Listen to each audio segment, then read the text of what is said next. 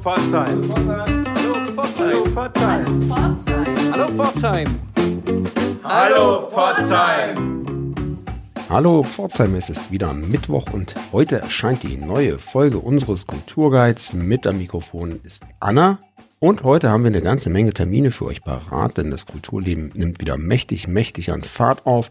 Wir haben Termine im Theater, wir haben Konzerte, Theaterstücke, wir haben freie, kunstfreie Events im öffentlichen Raum. Wir haben den Mottenkäfig für euch. Seid gespannt, was wir da gesammelt haben. Vorher gibt es aber noch ein Interview. Wen haben wir uns dafür eingeladen? Ja, heute zu Gast äh, sind bei uns Sandra Pfefflin und Michael Müller von der Pforzheimer Zeitung, die für die Kulturredaktion stehen. Wir wollten gerne wissen, wie Sie das Corona-Jahr erlebt haben, was Sie in dieser Zeit anders gemacht haben als sonst, inwiefern Ihre Arbeit betroffen war. Ja, und wie die neue Freiheit, die neuen Termine sich jetzt auf Ihre Arbeit auswirken. Bleibt dran.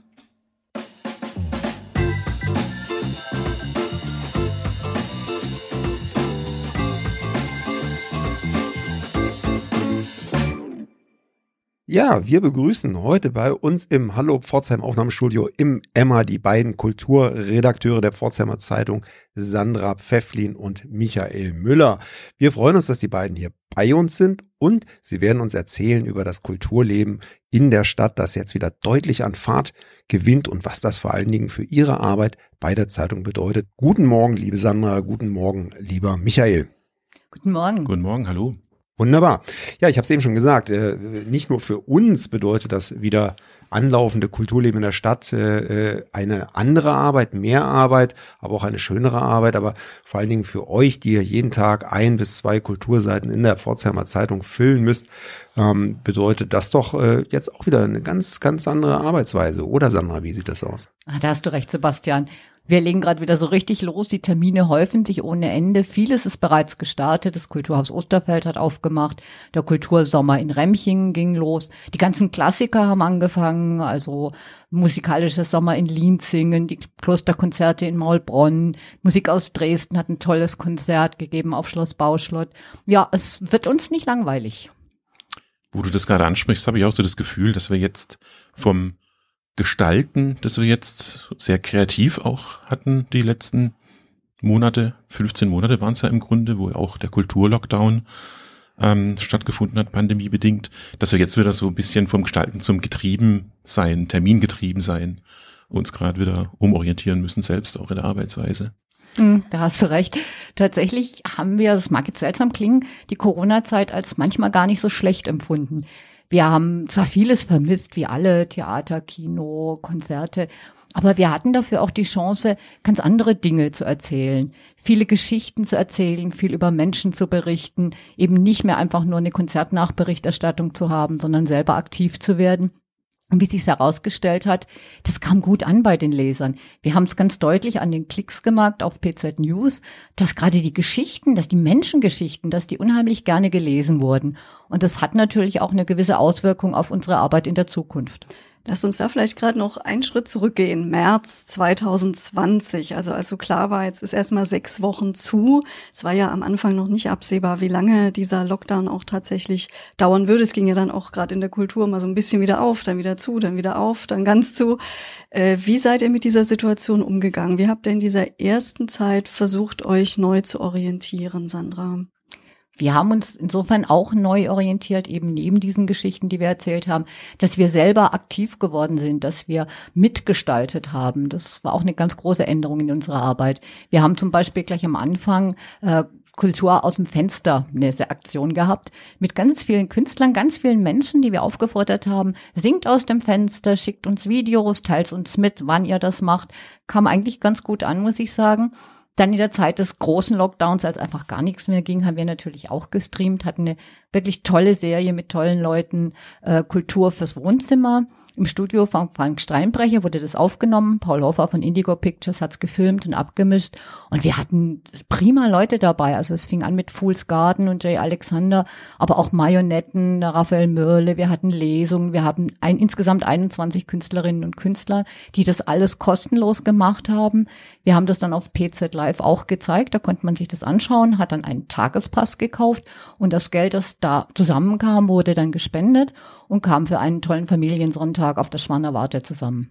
Michael, das hört sich fast so an, als sei das für euch auch eine ganz kreative und produktive Zeit gewesen.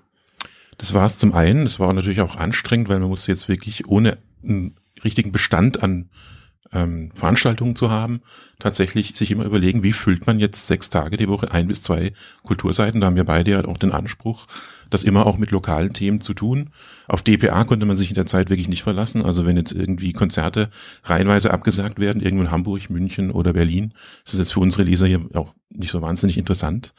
Wobei ich aber schon sagen muss, dass die Zeiten, wo dann, wie du Anna das eben gesagt hast, wo es wohl wirklich richtig zu war, ähm, für mich dann schon auch ein bisschen ernüchternd und auch anstrengend waren. Also ich bin ja Kulturredakteur geworden, weil ich den Ateliergeruch mag. Ich gehe zu Leuten gerne raus. Ich will sehen, wie verhalten die sich, wie, wie beobachte die gerne. Ne? Ähm, und wenn du nicht in den Proberaum zu einer Band kannst, weil einfach die Inzidenzen das nicht zulassen oder Ansteckungsgefahr ist und du alles vom Rechner aus, per Telefon, per Zoom, per ähm, wie auch immer E-Mail machen musst. Also da habe ich schon ähm, gedacht, das ist also jetzt nicht der Grund, warum ich eigentlich Kulturredakteur geworden bin. Ein gutes Stichwort. Wollt ihr doch mal ganz kurz beschreiben, wie euer Arbeitstag so aussieht? Ich denke, der, der gemeine Leser denkt sich ja, ihr fangt morgens oder mittags um elf an zu arbeiten, um zwölf geht's in die Mittagspause. Dann am späten Nachmittag äh, Vernissagebesuch mit Sekt in der Hand und äh, abends dann nochmal ein schönes Konzert zum Abschluss. Und äh, wird da auch geschrieben oder geplant oder wie sieht euer Arbeitstag aus? Ja, schön wär's, aber ist nun tatsächlich nicht so. Wir fangen relativ früh morgens an, indem wir einfach mal schauen, wie viele Seiten haben wir, wie viel Platz haben wir, was für Themen stehen an. Hat auch die Deutsche Presseagentur, also DPA, was geliefert, haben Mitarbeiter irgendwelche Dinge geliefert und dann werden die Seiten geplant. Das heißt also, es ist ziemlich zackig bis zwölf, halb eins mal zu tun. Wir haben dann noch eine Redaktionskonferenz dazwischen. Dann gibt's in Lockdown-Zeiten eigentlich so gut wie keine Mittagspause, weil wo sollen wir denn hingehen, essen zusammen, mhm. Was wir sonst öfter tun. Und nachmittags wird dann auch ganz viel geschrieben. Wir haben Termine. Ja, und 19 Uhr ist es oft abends, bis wir rauskommen. In dem Fall in den letzten Monaten natürlich weniger Termine dann abends noch. Sonst sind wir eben abends oft dann noch auf Konzerten, im Theater oder sonstigen Veranstaltungen. Deswegen stimmt der Eindruck eigentlich nicht wirklich, dass der Kulturredakteur immer Prosecco trinken bei jeder Vernissage rumrennt, weil wir ja in der Regel schon immer im Vorfeld ähm, eingeladen werden, um uns die ähm, dann Ausstellungen anzuschauen oder was auch immer. Und das heißt, in dem Moment, wo die aufmachen, sind wir schon wieder auf dem nächsten Termin und äh, wir haben den Blick schon wieder nach vorne gerichtet und gucken uns an, was dann schon die nächsten Tage passiert. Vielleicht auch nochmal auf unsere Serie Ohne uns ist still zurückzukommen, die wir angelehnt an die bundesweite Aktion auch gemacht haben jetzt im letzten Jahr. Ähm, die hat mich zum Beispiel in der Zeit sehr berührt. Ähm, wir haben einfach ähm, uns unterhalten mit Künstlern verschiedenster Disziplinen, mit gestandenen Musical-Darstellern, die plötzlich arbeitslos wurden und ähm, auch Arbeitslosengeld beantragt haben. Also es sind wirklich Schicksale, die mich schon auch tatsächlich wirklich berührt haben. Und wenn dann andere erzählen, dass also viele Leute im Umfeld dann auch Bekannte haben, Künstler, die keinen Ausweg mehr gesehen haben und sich dann tatsächlich auch umgebracht haben, also Selbstmord begangen in der Zeit. Ich finde, das sollte man nicht vergessen und ich bin jetzt auch selbst nicht so der hartgesottenste Typ, aber ich meine, da kommen mir jetzt heute noch die Tränen, wenn ich drüber nachdenke, was der Lockdown der Künstler einfach unverschuldet in ähm, die Bedouille gebracht hat, finanziell, aber auch privat, ähm, was das, welche Spuren das hinterlassen hat und ich denke, sollte man auch heute, jetzt wo wieder aufgemacht wird, nicht ganz vergessen. Ja, und es hat ja zwei Aspekte im Grunde. Das eine ist die finanzielle Seite. Da ärgert man sich natürlich, wenn man mhm. sieht, wie viel äh, große Konzerne an Unterstützung bekommen und die Kleinen müssen dann Arbeitslosenhilfe beantragen, als hätten sie da selber was falsch gemacht, hat man da den Eindruck. Und andererseits ist es natürlich auch für die Kreativität ein großes Problem. Wir hatten hier ja auch einige im Interview, die sagen so diese ganzen typischen Abläufe. Ne? Man mhm. probt auf eine Veranstaltung hin, die Spannung, die da aufgebaut wird. Und, und wenn das nicht da ist, also man kann sich nicht einfach zum, zum Probentreffen und es hat kein Ziel. Das macht ja auch was mit der Kreativität. Wobei ich da gerade anfangs ähm, auch sehr selbstkritische Statements im ersten Lockdown noch von Künstlern gehört habe, die wirklich gesagt haben, so wir haben jetzt Jahrzehnte von der Spaßgesellschaft profitiert, ohne irgendeinen Plan B zu haben. Ähm, und manche haben sich da durchaus auch in die eigene Nase gefasst und gesagt, okay, jetzt stehen wir da. Ähm, was machen wir jetzt? Also, und haben aber dadurch vielleicht entdeckt, ein neues Geschäftsfeld. Also es sind jetzt nicht immer nur andere äh, Künstler, die jetzt aus der in der Bedouille waren und sagen, jetzt, ich muss jetzt Medikamente für eine Apotheke ausfahren oder in einer Zimmerei arbeiten, wie ich es auch hatte, oder eine Veranstaltungsagentur, die plötzlich irgendwie Solaranlagen auf Dächern installiert oder, oder als Elektrotechniker arbeiten in, in einem Unternehmen. Das war auch der Fall. Aber andere, gibt wiederum andere, die haben dann das eigenen für die Kreativitäten einen Schub bekommen und ein neues Geschäftsfeld plötzlich aufgemacht. Also viele haben dann das, versucht, auch das Positive dann wieder noch zu sehen. Ja, du sagst es, das war eine Zeit, in der viele Künstler auch kreativ werden mussten, um äh, mit der Lage zurechtzukommen und da haben sich ganz viele neue Formate entwickelt. Ihr habt es schon angesprochen. Sandra, da ist noch was ganz Aktuelles jetzt in der Pipeline, oder? Genau.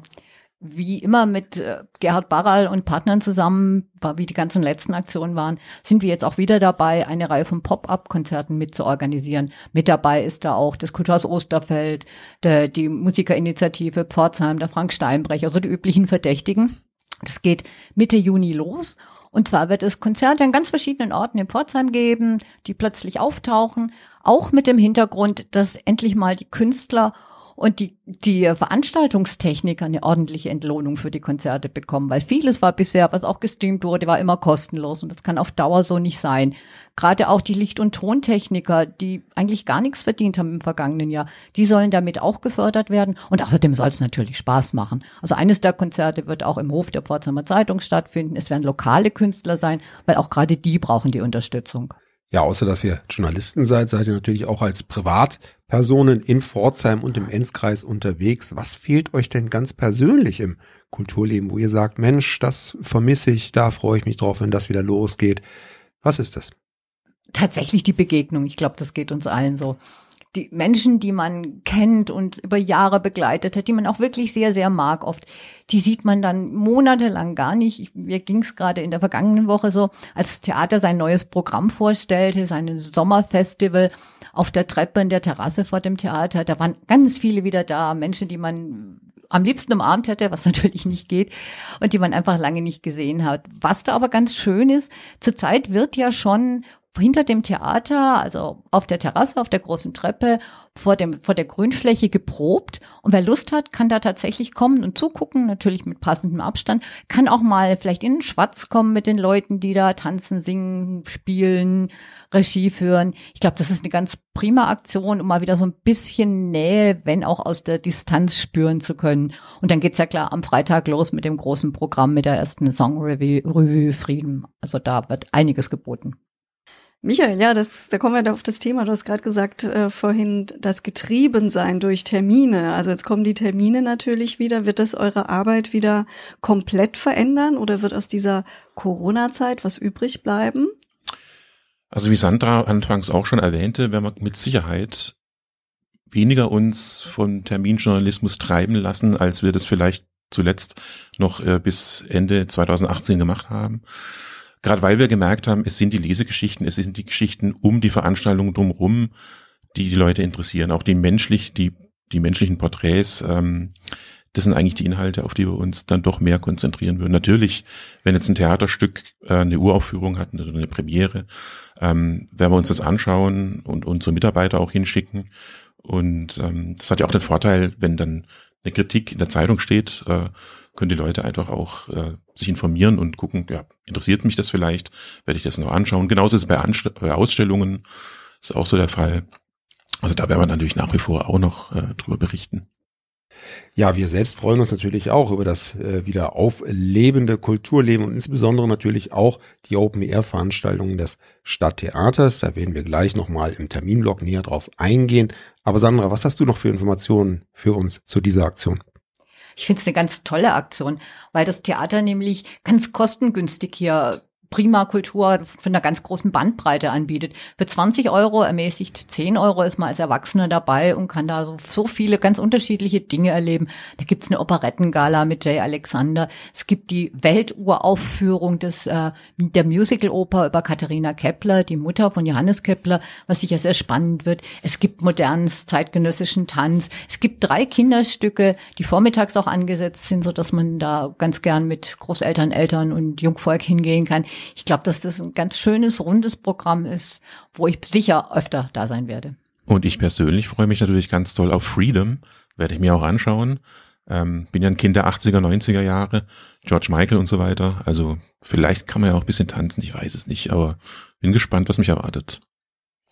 Ganz sicher werden wir uns da wiedersehen, könnte ich mir vorstellen. Ich habe mir da auch schon einige Stücke äh, markiert und ins Auge gefasst, wo ich da überall hingehen werde.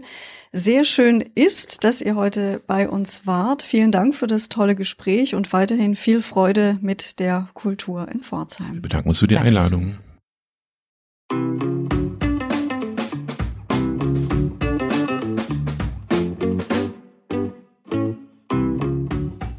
Das war unser Gespräch mit der Kulturredaktion der PZ und wie am Anfang angekündigt, haben wir auch noch ein paar wunderbare Termine für diese Woche, dieses Wochenende für euch.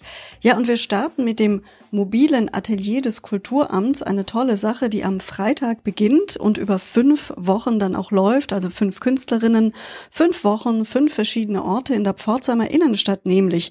Das mobile Atelier will künstlerisches Schaffen hautnah erlebbar machen in Form eines Bauwagens, der von verschiedenen Künstlern, verschiedenen Künstlerinnen bespielt wird. Und den Auftakt macht Franziska Schemel, die in Karl Karlsruhe lebt und arbeitet.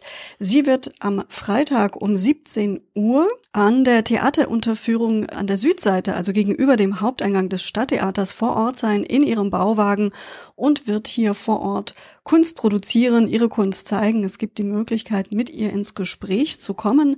Es startet, wie gesagt, am Freitag um 17 Uhr. Die weiteren Öffnungszeiten sind dann von Samstag bis Donnerstag jeweils 12 bis 18 Uhr.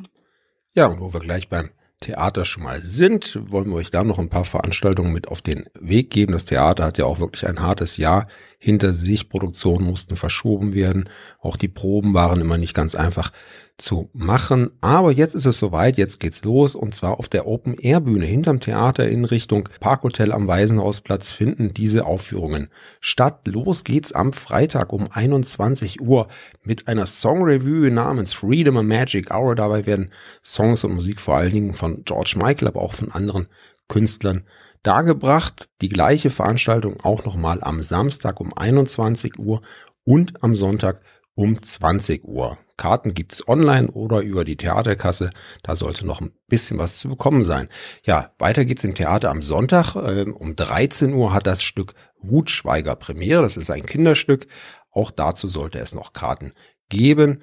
Am Sonntag um 16 Uhr dann auf der Open Air Bühne die Premiere des Stücks Räuberhände. Das wiederum ist ein Jugendstück. Ich kann euch mal ein bisschen was aus dem offiziellen Pressetext vorlesen. Das ist ein Jugendstück von Finn-Ole Heinrich. Zwei Freunde, die gegensätzlicher nicht sein können, stellen ihre Freundschaft auf eine harte Probe und begeben sich auf die Suche nach der eigenen Identität. Im Stück heißen die beiden Janik und Samuel. Gespielt werden sie von Nicolas Martin, der den Samuel spielt, und David Meyer als Janik. Ja, und für die ganz Jungen oder Junggebliebenen hat auch der Mottenkäfig ein tolles Stück im Programm, nämlich Tabaluga und Lilly, das berühmte Musical von Peter Maffay, das ihr bestimmt kennt. Hier wird es neu erzählt mit den Mitteln des Figurentheaters, mit Schauspiel und mit Livegesang. Das Ganze ist ein Gastspiel des Theaters Fiese Madende aus Karlsruhe.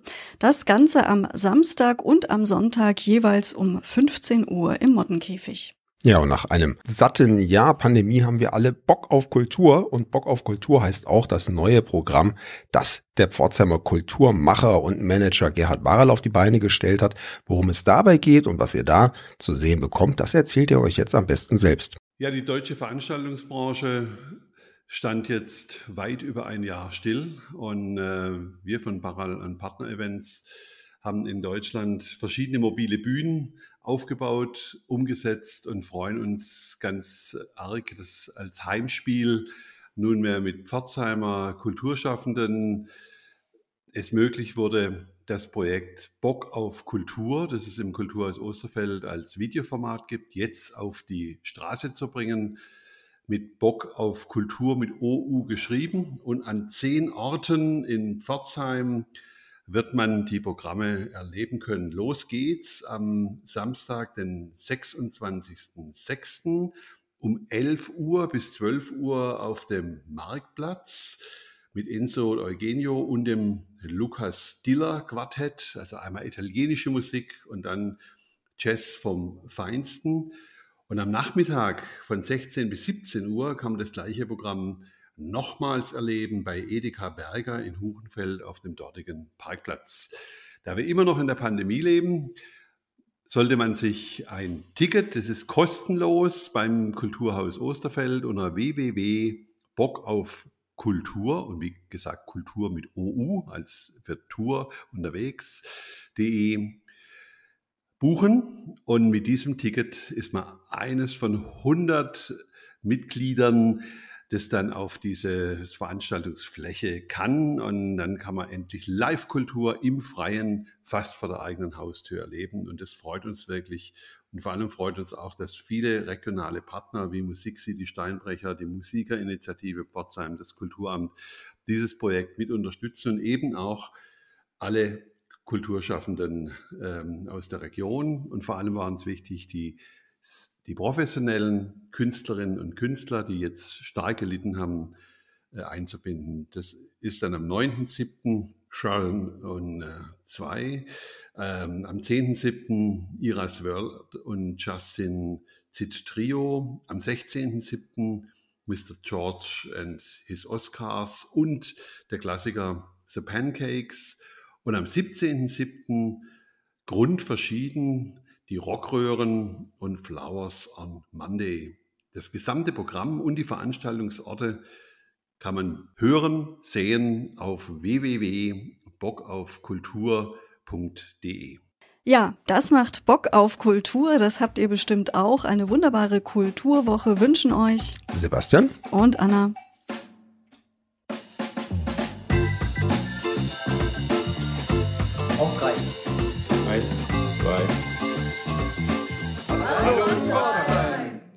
Hallo Pforzheim.